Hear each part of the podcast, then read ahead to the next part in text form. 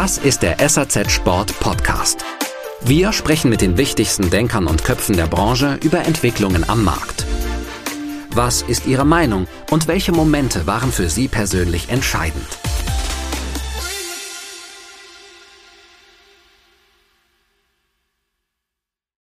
Wo gibt es das denn eigentlich im Handel noch, dass teilweise in unserer Schuhabteilung eine Stunde gewartet wird, in ein paar von unseren Big Seven Häusern, um eine Schuhberatung zu bekommen. Das kenne ich vielleicht manchmal noch bei Apple Stores, aber sonst kenne ich keinen kein Handelsansatz, wo Kunden so viel Zeit in Anspruch nehmen, um eben eine Beratung zu, bekommen. Und da sieht man, dass wir top sind und da wollen wir auch top bleiben. Und natürlich sind wir auch dran, die Stunde zu reduzieren, aber das ist äh, sicherlich auch ein Beweis, dass einfach die Kunden sagen, okay, ich gehe zu Globetrotter, weil ich dort eine Top-Beratung bekomme.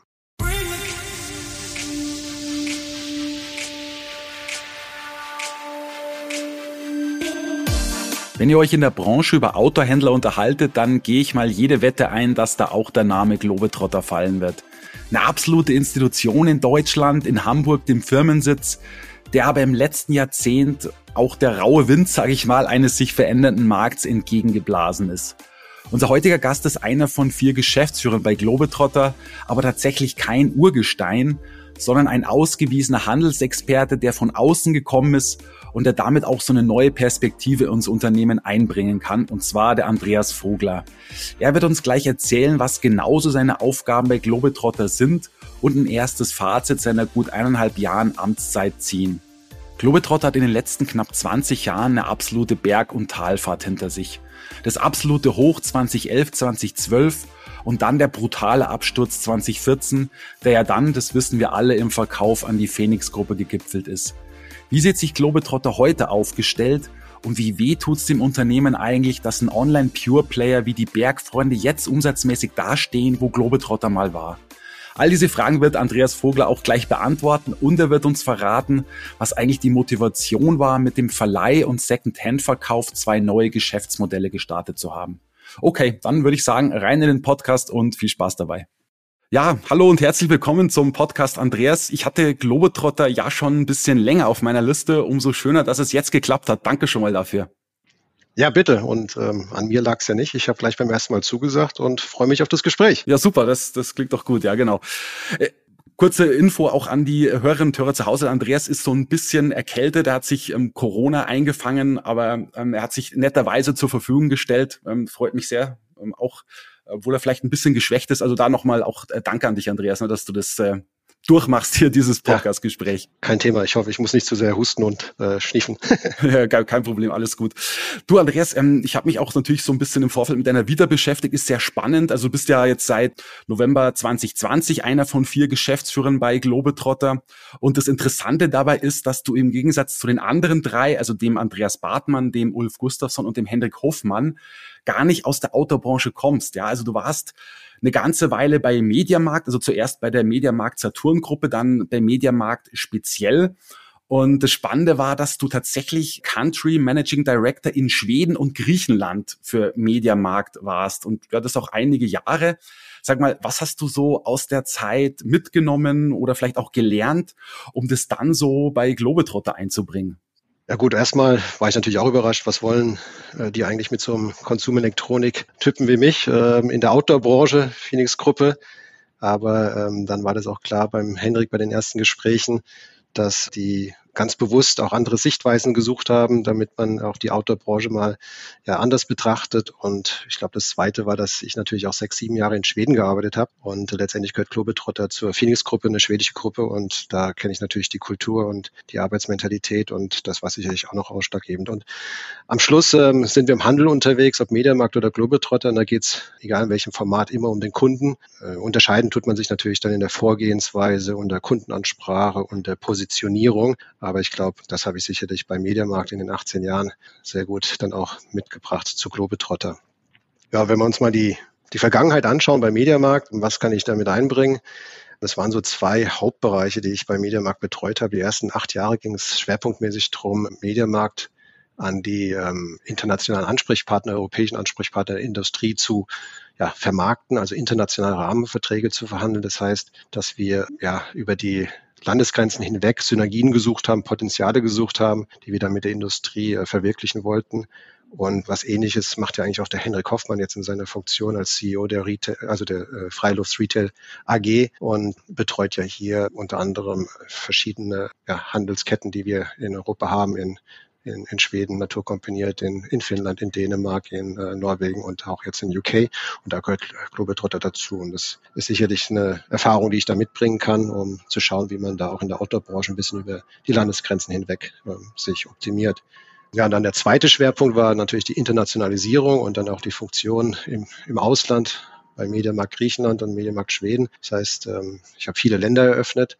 Jetzt hat man natürlich ein Konzept gehabt als Mediamarkt, aber man war trotzdem immer wieder neu in einem Land. Das heißt, man musste sich immer wieder den Kunden nähern und ähm, auch überlegen, wie man sich positioniert. Jedes Land hat eine andere Kultur, jedes Land hat eine andere ja, Kundenvorgehensweise und Erwartungshaltung. Und ich glaube, das ist, was mich dann auch so geprägt hat, dass man immer wieder überlegen muss, wie man sich differenziert und positioniert im Handel. Und das ist sicherlich auch der Schwerpunkt bei Globetrotter, dass wir uns hier ganz klar im Outdoor-Bereich positionieren wollen, im Premium-Bereich. Hm, sag nochmal was äh, bitte zu deinen Aufgabenbereichen, jetzt speziell bei Globetrotter. Also was, was genau ist so dein Tagesgeschäft? Ja, wenn man von der Geschäftsführung sich die Namen anschaut, dann ist Henrik sicherlich der verlängerte Arm aus der Friedhofs Retail AG und Ulf so der verlängerte Arm in die Phoenix Gruppe und äh, ich bin so der operative CEO im Moment. Ähm, Andreas Bartmann ähm, hilft im Hintergrund mit vielen anderen Aufgaben aus, punkto Miete, Immobilien, Expansion und ähm, ich bin federführend für die operative Sache dann verantwortlich. Wer von euch unseren Podcast regelmäßig hört, der weiß hoffentlich, wer Outra ist. Outra ist nicht nur unser Werbepartner, sondern auch ein extrem wichtiger IT-Dienstleister für die Branche. Warum? Weil er Marken und Händlern den Datenaustausch ermöglicht und davon profitiert auch der Konsument, der sich zum Beispiel auf der Website des Herstellers tagesaktuell die Verfügbarkeit eines Produkts beim lokalen Händler vor Ort anzeigen lassen kann. Und jetzt gibt's eine weitere spannende Neuigkeit von Outra zu verkünden. Und zwar hat der Gründer und Geschäftsführer Sigi Müller einen Expertenbeirat gegründet, ja, um seine Tools weiterzuentwickeln, äh, um sich auszutauschen. Und das wird dann vierteljährlich passieren. Und dafür hat er wirklich vier Hochkaräter gewinnen können, das kann man echt sagen. Und zwar den Jochen Schnell, Unternehmensberater und Ex-Intersport-Vorstand, den Stefan Herzog, Präsident des VDS und FEDAS, den Stefan Rosenkranz, Geschäftsführer des BSI und Vorstandsmitglied der FESI und last but not least auch eine sehr spannende Person, den Klaus Lehner, den E-Commerce-Experten und Gründer von Bergzeit. Und der sagt, ich kenne keine andere Software-Applikation, die in so einfacher Art für Marken, Händler und Endkunden einen klaren und nachweislichen Mehrwert schafft. Also, liebe Hersteller und Händler, ihr habt's gehört. Falls ihr noch nicht mit Outra zusammenarbeitet, holt es bitte schleunigst nach. Alle Infos gibt's auf www.outra mit Doppel-T übrigens.com. Danke. Sag mal, Andreas, wie schwer war es denn für dich, in ein Unternehmen zu kommen mit so vielen, in Anführungszeichen, alten Autohasen, also sprich sehr erfahrenen Leuten, die da schon in der Autobranche unterwegs waren? Hast du dich am Anfang so ein bisschen deplatziert gefühlt oder hast du schon so ein Selbstverständnis mitgebracht, um zu sagen, hey, Globetrotter braucht mich, ich bringe das Unternehmen weiter, auf geht's Leute. Wie, wie war das damals? Ja, gut, das war wahrscheinlich auch einmalig, weil ich äh, bin im, im Homeoffice-Modus gestartet. Okay. Das heißt, die meisten habe ich nur über, über Teams-Meetings kennengelernt. Das heißt, zwischen den äh, Outdoor-Hasen und mir war immer irgendwo noch ein PC. okay. ähm, aber ich habe natürlich auch schnell gemerkt, dass Globetrotter nicht nur Outdoor ist und da ist einfach noch mehr, das ist eine Familie und gerade die Herzlichkeit und das Zwischenmenschliche ist äh, eine weitere große Stärke von Globetrotter. Und da war es auch eigentlich relativ leicht für mich, trotz der schwierigen Phase mit Corona und mit digitalen Meetings, dass man trotzdem irgendwie angekommen ist. Und wenn man dann im Nachhinein die Leute dann kennengelernt hat und getroffen hat, war es umso schöner. Manchmal überraschend, wie groß sie dann sind, weil man hat sie eigentlich nur bis zum Bauchnabel kennengelernt über Teams-Meetings. Aber ja. als es dann mal richtig losging, war es natürlich schön. Und es war, wie gesagt, alles sehr herzlich. Und dann ist man vielleicht auch nicht der auch wenn man nicht so der Outdoor-Hase ist, äh, herzlichst aufgenommen gewesen. Und ich muss auch dazu sagen, ich war froh, dass Henrik mich nicht im Interview gleich gefragt hat, äh, wie viel Übernachtung ich im Zelt hatte, weil das war früher immer so eine Standard-Einstellungsfrage, weil da hätte ich nicht glänzen können. Okay. Nichtsdestotrotz bin ich äh, mit meinen drei Kindern viel draußen unterwegs. Aber ähm, klar, äh, Globetrotter lebt von diesen ähm, ja, extrem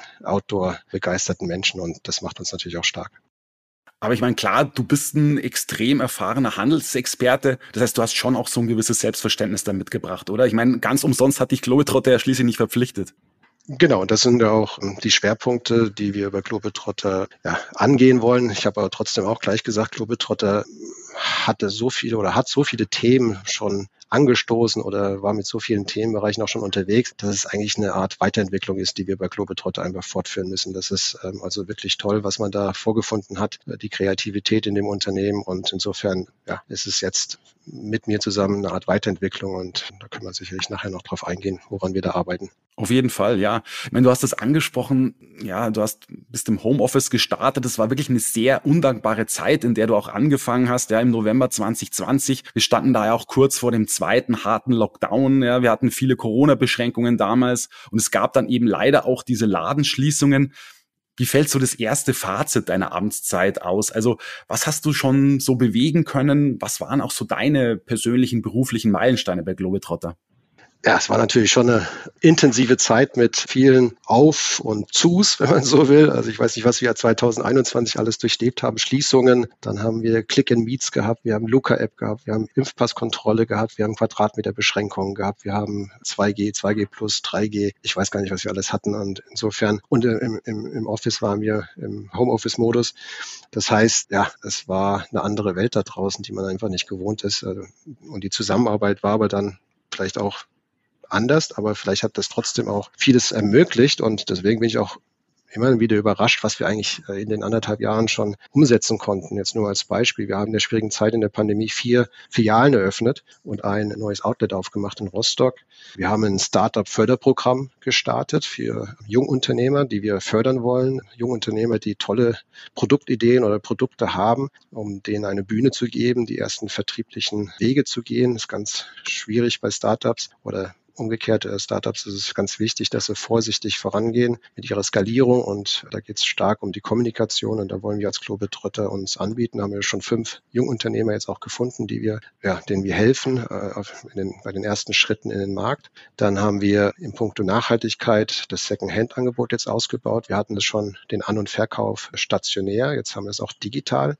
Da geht es gerade um ja, um die Möglichkeit, die Beteiligungsmöglichkeiten für Kunden, damit, damit man sich an der Nachhaltigkeit eben auch beteiligen kann. Und da ist, glaube ich, auch der Schwerpunkt für den Handel. Wir haben den Zugang zu Millionen von Kunden. Deswegen müssen wir uns immer überlegen, wie kann ein Kunde mitmachen, wie kann ein Kunde sich beteiligen. Nur viel bewirkt dann auch viel. Insofern haben wir da jetzt auch die, ja, die digitale Variante für Secondhand gestartet.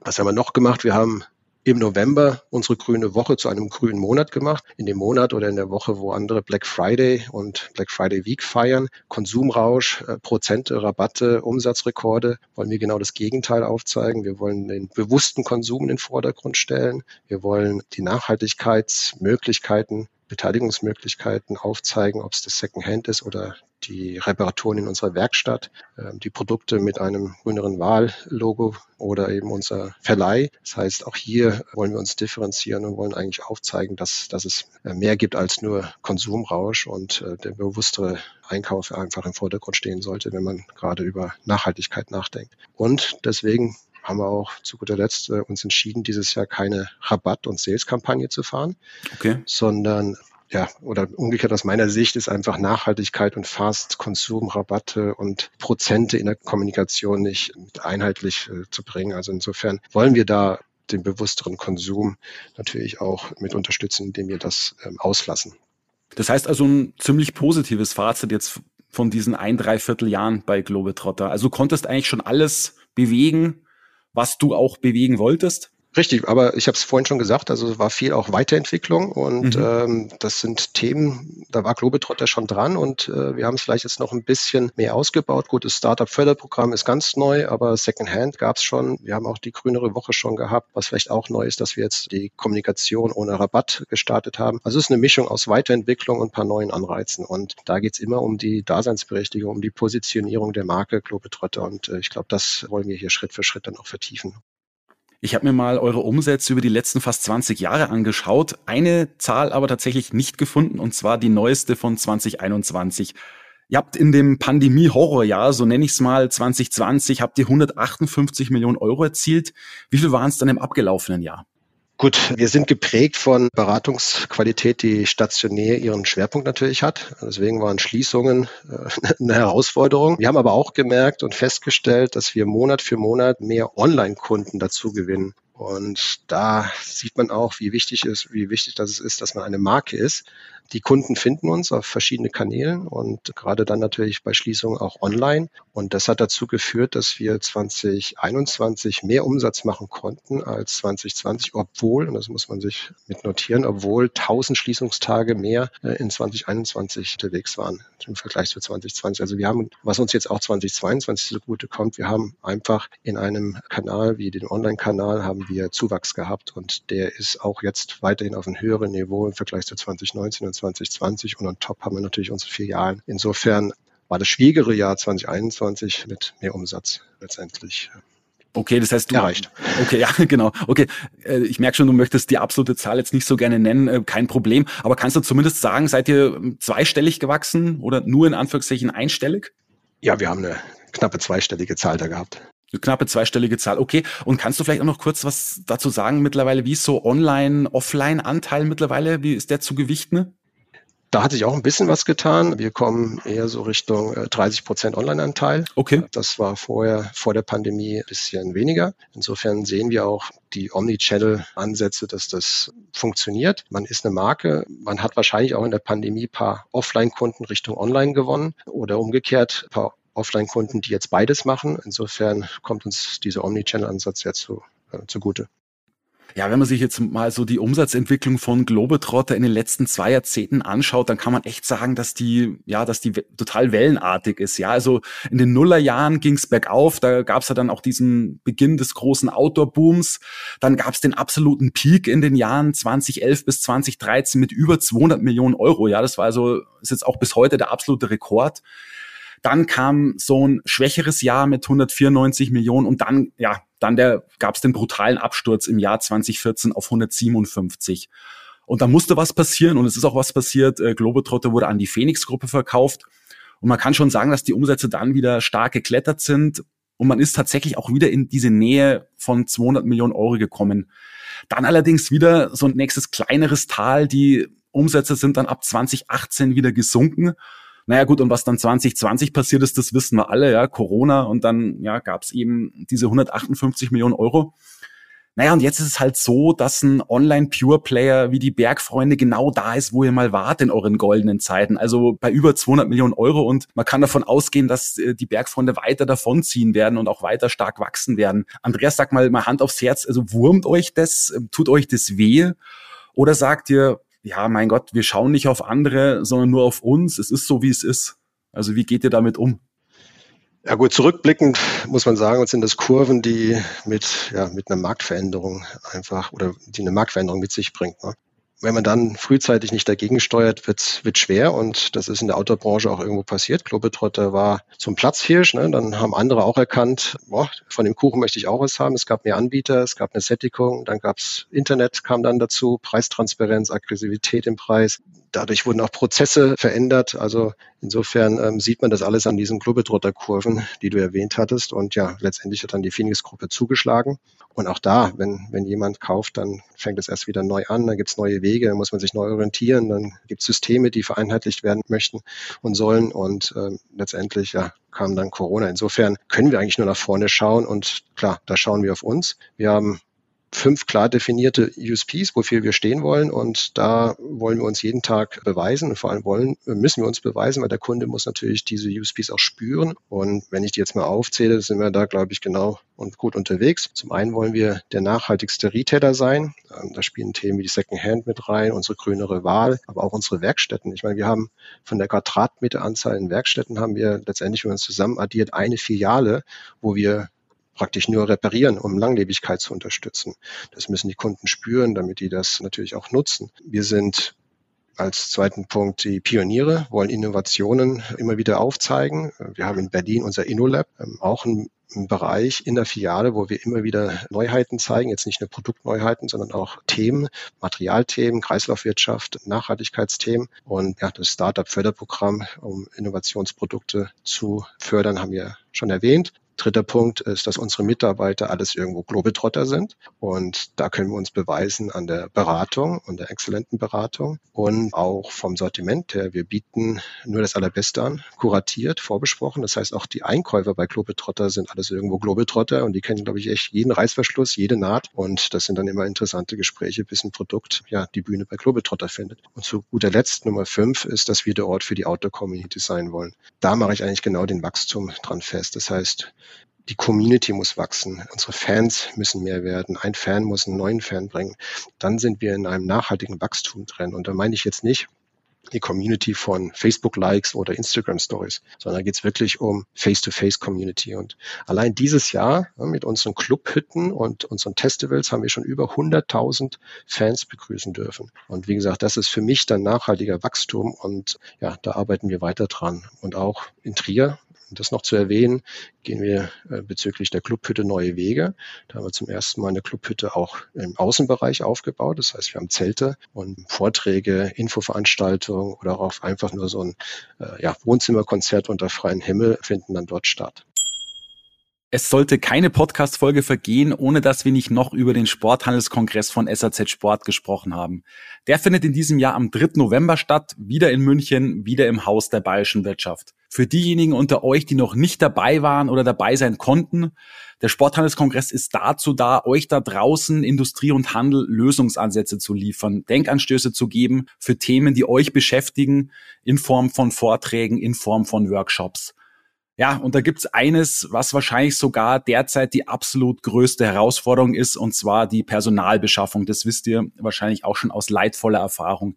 Und diesem Thema wollen wir uns auf dem Sporthandelskongress wirklich ganz, ganz ausführlich widmen. Dort erfahrt ihr, wie ihr qualifizierte Mitarbeiter finden könnt, aber auch ganz wichtig, wie ihr sie halten könnt. Tickets gibt's unter www.sporthandelskongress.de slash Tickets. Ja, ich würde euch äh, empfehlen, wartet nicht zu lange, schlagt am besten jetzt zu. Wir freuen uns auf euch. Aber Andreas, du bist auch ein Zahlenmensch, ja, und musst natürlich auch auf die Zahlen schauen. Vielleicht dann nochmal die Frage, nervt dich nicht ein bisschen, dass ein Online-Pure-Player wie die Bergfreunde quasi mit nur einem einzigen Shop, dass die jetzt mittlerweile mehr Umsatz machen als ihr mit euren 24 Shops, also 23 stationäre plus ein Online-Shop.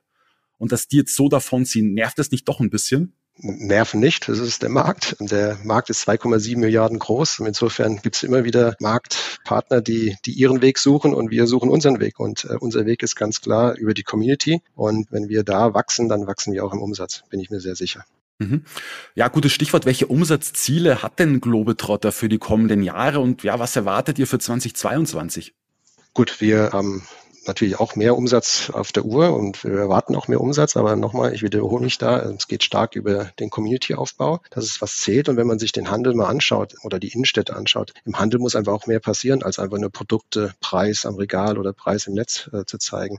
Die Innenstädte haben Probleme. Es sind viele Leerstände da viele austauschbare Konzepte und dann sind die natürlich auch weg. Und das ist genau das, was mich bei Globetrotter eben antreibt, die Daseinsberechtigung. Und deswegen bezeichne ich intern wie auch extern Globetrotter gar nicht mehr als Händler, sondern wir sind eine Marke und wir sind ein Enabler. Und wenn man ein Enabler sein möchte für Outdoor-Erlebnisse, dann muss eben auch in der Marke Globetrotter ein Erlebnis stattfinden. Da investieren wir unsere Zeit, da wollen wir über viele ja, tolle Ideen dem Kunden was bieten. Zum einen über unsere Filialen, ähm, aber auch die Festivals, die jetzt wieder endlich stattfinden können. Ich meine, wo kann der Kunde sonst Produkte im Outdoor-Bereich so erleben wie auf Festivals von Globetrotter. Dann Premium heißt natürlich auch Premium Service. Wir haben einen Online-Shop, da ist ganz viel Content drin, der ist Content getrieben mit Blogs, mit Beiträgen, mit Informationen, mit ja, Informationen über Marken und unsere Events. Und natürlich das Allerwichtigste als Markenbotschafter ist die Beratung vor Ort. Und wenn das in Erinnerung bleibt, dann haben wir genau einen Fan gewonnen oder einen Fan gehalten. Und ich meine, wo gibt's das denn eigentlich im Handel noch, dass teilweise in unserer Schuhabteilung eine Stunde gewartet wird, in ein paar von unseren Big Seven Häusern, um eine Schuhberatung zu bekommen. Das kenne ich vielleicht manchmal noch bei Apple Stores, aber sonst kenne ich keinen Handelsansatz, wo Kunden so viel Zeit in Anspruch nehmen, um eben eine Beratung zu bekommen. Und da sieht man, dass wir top sind und da wollen wir auch top bleiben. Und natürlich sind wir auch dran, die Stunde zu reduzieren, aber das ist sicherlich auch ein Beweis, dass einfach die Kunden sagen, okay, ich gehe zu Globetrotter, weil ich dort eine Top-Beratung bekomme. Mhm, okay. Aber natürlich ist es so, dass die Mutter Phoenix auch gewisse Umsatzzahlen von euch erwartet. Also ist es denn vielleicht so, dass ihr sagt, okay, wir wollen in den nächsten Jahren wieder auf das Rekordergebnis von 2011 bis 2013 kommen, also über 200 Millionen Euro. Also ist, das muss doch auch ein Thema bei euch sein, oder? Weil, also mit Verlaub, ich finde das alles äh, verständlich, was du gerade erklärt hast, aber man kann ja auch nicht, sage ich mal ganz böse, in Schönheit sterben, sondern muss ja auch Zahlen abliefern, gerade auch in Richtung der Mutter. Also wie ist da so eure, eure Erwartung? Gut. Oder sprecht ihr gar nicht mehr über Umsätze? Das kann ich mir jetzt auch nicht vorstellen. Nein, aber äh, wie gesagt, das eine ist ja ein, ein, ein Konzept, was man auch draußen auch äh, vermittelt und das andere ist, was dann zahlenmäßig auch bei rumkommt. Und ähm, natürlich ist Globetrotter als Unternehmen in Deutschland mehr als 200 Millionen und das wird auch so sein, das, das ist auch so. Nichtsdestotrotz ähm, ist es eine Vorgehensweise zu sagen, okay, wir wollen jetzt 250 Millionen Euro Umsatz machen. Wie machen wir das schnell und pragmatisch? Oder wie positioniert man sich und mit der Positionierung kommen dann die 250 Millionen Euro als Beispiel. Und das will ich nur vermitteln, dass wir ganz stark inhaltlich uns beschäftigen, weil dann automatisch aus meiner Sicht auch die Umsätze kommen. Ja, okay. Was ja grundsätzlich wirklich sehr erfreulich ist, das muss man an der Stelle auch mal erwähnen. Globetrotter hat während der Hochzeit der Pandemie beziehungsweise danach keinen einzigen Laden schließen müssen. Ja. Also ihr habt sogar, das hast du auch schon angedeutet, dieses Jahr zwei neue eröffnet und zwei in Trier und in Augsburg. Und jetzt seid ihr bei insgesamt 23, wenn ich richtig informiert bin. Ja, das das müsste ja, stimmen. Stimmt, ja, genau. Stimmt, stimmt. Ähm, sag mal, was hat euch eigentlich so diese Stabilität gebracht, dass ihr jetzt sogar wieder expandieren könnt? Weil eines ist auch klar, und das kann man wirklich nicht leugnen, so die großen bekannten Sportfilialisten, auch die Warenhäuser in Deutschland, die haben in den letzten Jahren echt ganz schön federn lassen müssen. Ja, ich nehme jetzt da mal einen größeren französischen aus, der hat es ziemlich gut gemacht. Aber man muss echt sagen, dass so die kleineren Spezialisten unter E-Commerce gewonnen haben. Also was was habt ihr vielleicht richtig gemacht und was habt ihr vielleicht besser gemacht als in der Vergangenheit, wo, wo ja, das haben wir ja vorhin auch schon besprochen, wo es große Probleme gab. Also wo, worin lag so der Stabilitätsfaktor? Vielleicht hat es auch mit dir zu tun. Bestimmt nicht. Nein? äh, nein, nein. Also es liegt daran, dass man natürlich zu einer starken Gruppe gehört, die Phoenix-Gruppe. Und das gibt einfach und bringt einfach neue Möglichkeiten und wir werden auch weiter expandieren, weil die Marke Globetrotter natürlich auch einen Vorteil daraus zieht, gerade über ihren Omnichannel-Ansatz, wenn man national die, sag ich mal, die weißen Flecken auf der Landkarte noch schließt. Und insofern ist da sicherlich noch mehr auf der To-Do-Liste. Und ich glaube, das ist so mehr oder weniger das, was uns jetzt auch stark macht. Das Zusammenspiel aus ja, Globetrotter und Globetrotter-Erfahrung und der Phoenix-Gruppe. Und ja, wenn wir über den Franzosen sprechen, ist auch eine klare Positionierung im Preis-Einstiegsbereich, viel Eigenmarke. Und wir haben halt auch und versuchen eine klare Positionierung oben im Premium-Bereich zu zu etablieren oder da sind wir eigentlich auch schon und das eben immer wieder unter Beweis stellen. Und wenn wir dann noch ein bisschen Expansion dazu machen und Omnichannel noch weiter verknüpfen und leben, dann ähm, kommen wir zurück zu deiner Frage, dann kommen auch die Umsätze. Und, das habe ich auch richtig verstanden, es sind weitere Filialeröffnungen in Planung, ja? Das heißt, wie viel könnt ihr euch da vielleicht noch so in den nächsten Jahren vorstellen? Ah, da gibt's keine genaue Zahl. Man schaut immer mal wieder sich Städte an. Wir stellen auch fest, wir haben ja jetzt, sag ich mal, drei Vertriebsfenster. Wir haben die City Store Konzepte, wir haben die Big Sevens und wir haben Online natürlich. Plus, wenn man online dazu noch Social Media dazu zählt, dann gibt's noch ein paar mehr Vertriebsfenster. Und ja, das City Store Konzept ist eigentlich noch relativ neu für Globetrotter, erst 2019 gestartet. Aber auch da merken wir schon, dass wir eine ganz klare Destination Retailer sind, äh, Enabler sind. Das heißt, die Städte und wo wir dann hingehen, ist nicht unbedingt nur an der Größe festzumachen, sondern es muss Outdoor gelebt werden und Outdoor interessierte Kunden geben. Und ähm, insofern ist, wie gesagt, eine Liste jetzt nicht eins zu eins abzuarbeiten. Wir schauen immer mal wieder, was auch in der Immobilien, in der Immobilienlandschaft passiert. Und dann schauen wir uns Immobilien an und dann entscheiden wir, ob das die Stadt und die Immobilie Sinn macht. Ja, vor allem auch bei den Mietpreisen ne, ist es ja auch so eine Sache ne, heutzutage. Äh, das ist schon eine Herausforderung. Ja, und vor allem noch, noch viel schlimmer im Moment ist das Personal. Ähm, also jetzt fünf Filialen aufzumachen, wäre fast gar nicht machbar noch dieses Jahr, weil man einfach die Mitarbeiter im Moment gar nicht findet, die man braucht. Und wir wollen die Mitarbeiter immer gut ausbilden. Wir wollen natürlich auch Outdoor-interessierte Mitarbeiter finden. Insofern müssen wir uns da auch Zeit lassen, wenn wir Expansion angehen, dass wir von Standort zu Standort denken, um, um letztendlich dann auch das ganze Paket Globetrotter leben zu können. Ja, der Einzelhandel sucht natürlich immer nach neuen Geschäftsmodellen und ja, wenn es dann auch noch nachhaltig ist, dieses Geschäftsmodell, dann umso besser, dann ist es perfekt. Und du hast ja auch schon vorhin angedeutet, auch, ich meine, ja, zum einen seit einiger Zeit ein Verleihangebot, ja, wo du dir als äh, Kunde Rucksäcke leihen kannst, Zelte, Schuhe bis hin zu Bekleidung, also auch Bike- und Funktionsunterwäsche. Und dann eben noch der zweite Punkt, und das hast du genau vorhin auch erwähnt, ihr verkauft mittlerweile eben auch Second-Hand-Ware und dazu gibt's ja jetzt eben auch eine neue Online-Plattform. Und jetzt kann ich mir vorstellen oder ich bin mir sogar relativ sicher, dass dabei jetzt nicht jeder Lieferant von euch Hurra geschrien hat, weil solche Geschäftsmodelle ja letzten Endes die Verkaufsvolumina auch extrem reduzieren. Also ich erinnere mal an den Bereich Alpinski, wo wir in Deutschland wirklich sehr, sehr viel Volumen verloren haben und wo wir leider auch, jetzt muss man auch dazu sagen, an dem Verleih nicht ganz so partizipieren können. Aber erklär das bitte nochmal, warum habt ihr euch für den Verleih und für diesen Second-Hand-Verkauf entschieden? Also was war das eure Motivation? Eigentlich muss man da sagen, wir haben uns nicht dafür entschieden, sondern der Kunde hat sich dafür entschieden. Ah, okay. Ähm, wenn man im Nachhalt, also wenn man als Händler oder als Enabler Nachhaltigkeit leben möchte, dann erwartet der Kunde, dass gewisse Nachhaltigkeitsmöglichkeiten angeboten werden. Und Secondhand, wie auch Verleih, ist einfach naheliegend. Da kann der Kunde sich beteiligen. Wir müssen hier eine Kundenerwartung letztendlich erfüllen. Ich bin ganz sicher, wenn man nicht irgendwann Secondhand anbietet oder Verleih anbietet, gerade in der Outdoor-Branche, dann hinterfragt es der Kunde und sagt, wieso nicht? Ich, ich verstehe das nicht. Und da ist es dann nicht klassisch der eins zu eins der, der Business Case, den man rechnet, sondern da muss man einfach machen, entscheiden und vorangehen und, und dann auf dem Weg auch schauen, wie, wie sich das dann alles rechnet. Aber im ersten Moment muss man es anbieten, weil man hier den Kunden auch zeigen möchte, dass man sich diesbezüglich ja, Gedanken macht und eben die Beteiligungsmöglichkeiten dann auch aufbaut für den Kunden. Und natürlich haben wir mit den A-Marken gesprochen und bieten eigentlich hier den A-Marken eine Go-to-Market-Plattform für Secondhand an, weil auch bei den Marken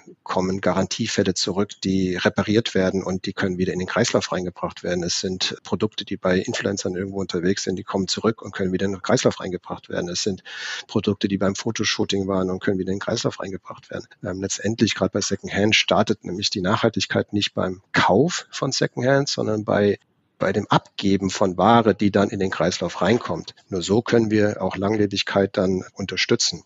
Deswegen motivieren wir Marken, wie auch jetzt in der Kommunikation Endverbraucher, ja, uns Outdoor-Produkte anzubieten, die wir ankaufen und letztendlich aufbereiten und dann ein zweites Abenteuer geben. Und vielleicht das auch als Zusatz, ist ganz wichtig, dass man hier auch keinen Missbrauch macht. Der Kunde wird es sofort merken. Also die Second-Hand-Plattform oder der Second-Hand-Ansatz ist kein Outlet von äh, Ware, die nicht abgeflossen ist oder Retourenthemen aus dem E-Com-Bereich. Wir definieren das ganz klar. Die Ware muss schon mal ein Abenteuer gehabt haben. Die Ware war schon mal irgendwo draußen an einer Person und wurde jetzt zurück in den Kreislauf gebracht, um ein neues Abenteuer zu finden. Und ich glaube, wenn wir das ja, so platzieren, dann wird auch hier mehr Umsätze kommen und eine Wirtschaftlichkeit reinkommen. Im Moment ist es erstmal natürlich ganz klar das Angebot, was der Kunde sucht und wir wollen da Vorreiter sein, das dann auch anbieten zu können.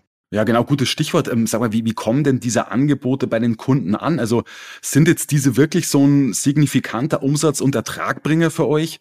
Ja, oder ist es eher so ein, ich sag mal, Nullsummenspiel, bei dem einfach auch das Thema Nachhaltigkeit im Vordergrund stehen soll, wo man vielleicht nicht zuerst mal nicht ganz so an die Wirtschaftlichkeit denkt? Wie ist das? Also es kommt super an. Wir haben, seitdem okay. wir Secondhand gestartet haben, schon 10.000 äh, Einzelstücke angekauft, also 10.000 alte Abenteuer angekauft und haben für 500.000 Euro neue Abenteuer verkauft, wenn man so will. Das heißt, das wird super angenommen. Kunden sind dann immer teilweise noch ein bisschen überrascht, dass vielleicht dann noch nicht die richtige Größe da ist. Aber wir reden hier von Einzelstücken und nicht von irgendwelchen Größengängen, sondern ähm, es ist halt ein, ein Produkt, was irgendwo schon mal genutzt wurde, wird jetzt in den Kreislauf reingebracht. Und insofern muss der Kunde sich dann natürlich auch noch ein bisschen orientieren, ähm, dass nicht immer alles vielleicht für jeden dann vorhanden ist wiederhole mich da. Deswegen ist es so wichtig, dass wir eben die Kunden begeistern, mitzumachen in diesem Kreislauf und die Produkte abzugeben. Umso mehr können wir natürlich auch anbieten. Und wenn wir uns den Verleih anschauen, haben wir auch dieses Jahr schon über 300 ja, Tests ermöglicht, Kunden, die einfach ausprobieren wollen, um zu schauen, ist das das richtige Produkt für mich, ist das das richtige Outdoor-Erlebnis für mich, um dann letztendlich zu entscheiden, wie es weitergeht. Und wir dürfen auch nicht unsere Werkstatt vergessen. Wir haben schon, seitdem wir die Werkstatt haben, 25.000 Produkte repariert und dadurch Produktleben gerettet. Auch hier geht es um die Langlebigkeit von Produkten. Also das ist einfach der Hebel schlechthin, um Nachhaltigkeit zu unterstützen und für den Kunden auch die einfachste Art und Weise, sich zu beteiligen.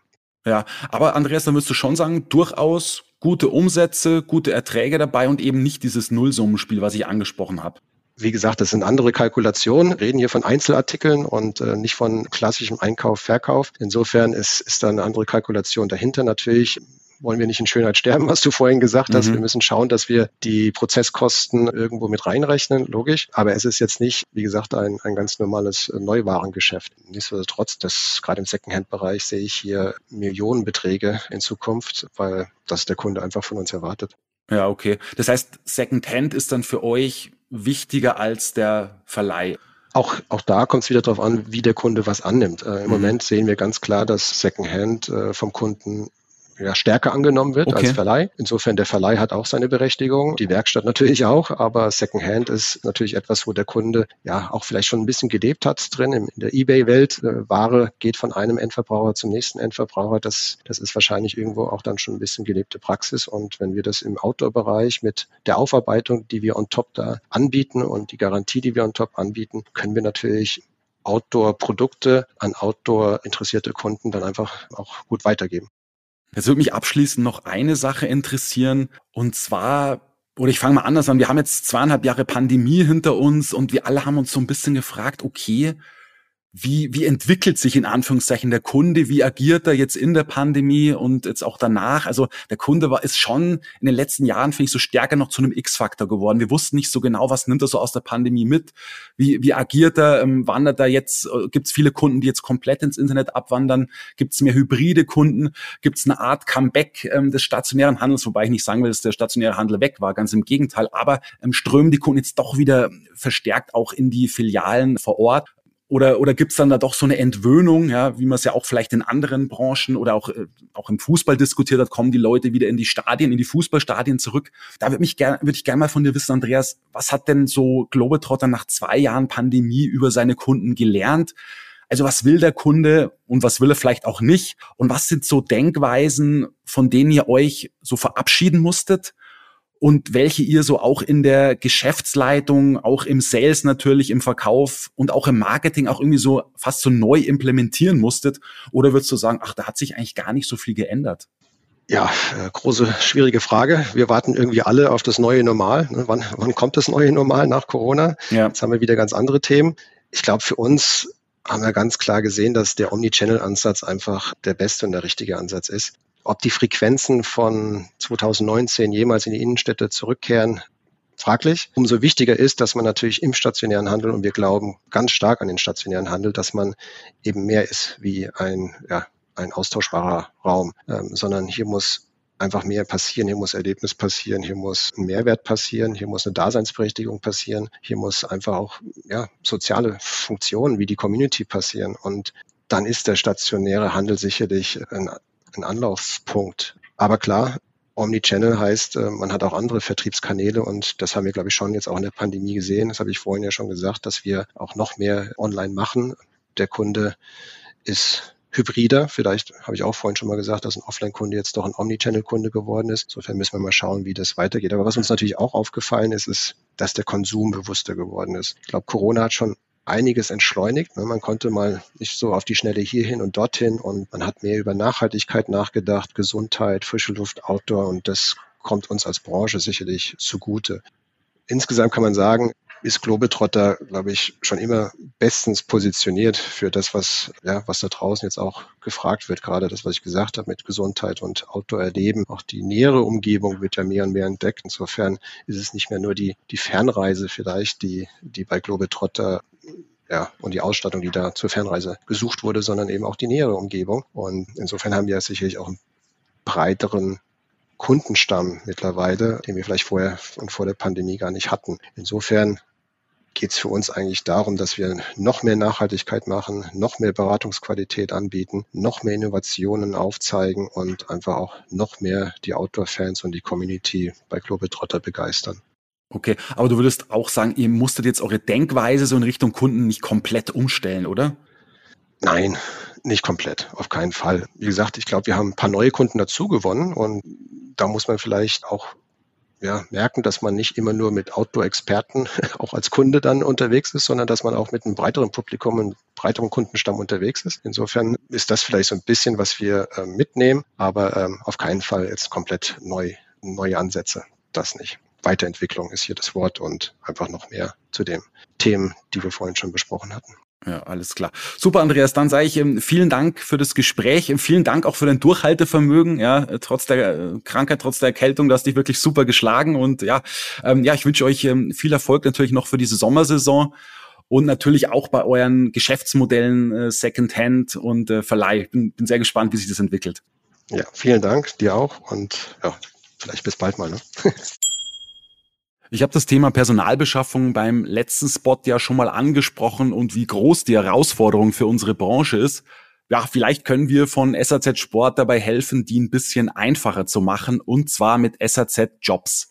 SAZ Jobs ist der Stellenmarkt für die Sport- und Bikebranche. Dort könnt ihr die Kandidaten, die Fachkräfte finden, die euch fehlen. Und das für ziemlich wenig Geld. Schreibt einfach eine Mail an jobs.ebenermedia.de und mit dem Stichwort Podcast bekommt ihr 10% Rabatt auf eure nächste Stellenausschreibung. An diejenigen von euch, die einen Job suchen, die quasi einen neuen Lieblingskollegen finden wollen, guckt mal rein bei jobs.saz.de. Da werden also diese ganzen Stellen, die frei sind, ausgespielt. Wenn ihr aber auch branchenfremd suchen wollt, dann kann ich euch das Jobnetwork bei Ebener Media Group ans Herz legen. Das ist so das Netzwerk für Fachstellenmärkte und ihr findet es unter jobs.ebener Publishing in einem Wort, also Ebener Publishing mit sh.de. Da habt ihr also die ganze Bandbreite an Zielgruppen. Also Beispiel, wenn ihr im Bereich Online-Marketing sucht, dann können wir euch quasi das Netzwerk der Internet World zur Verfügung stellen, die eben dann die entsprechenden Jobs reinspielt oder auch klassisches Marketing, wenn ihr dort sucht, dann können wir euch eben die Stellen der W und V bieten. Also wir haben quasi so ein Stellenportal mit kuratierten Stellen sozusagen, eben aus unseren Schwestertiteln Internet World, W&V und so weiter und so fort. Jo, dann bleibt mir nur noch viel Erfolg zu wünschen, wenn ihr Personal finden möchtet oder wenn ihr auch einen neuen Job finden möchtet. Alles Gute. Das war der SAZ Sport Podcast. Sie finden alle Folgen online auf unserer Website www.sazsport.de sowie auch auf Spotify, Google Podcasts und Apple Podcasts. Folgen Sie uns, um keine weitere Folge zu verpassen. Wir freuen uns über Ihr Feedback und Anregungen und hören uns beim nächsten SAZ Sport Podcast.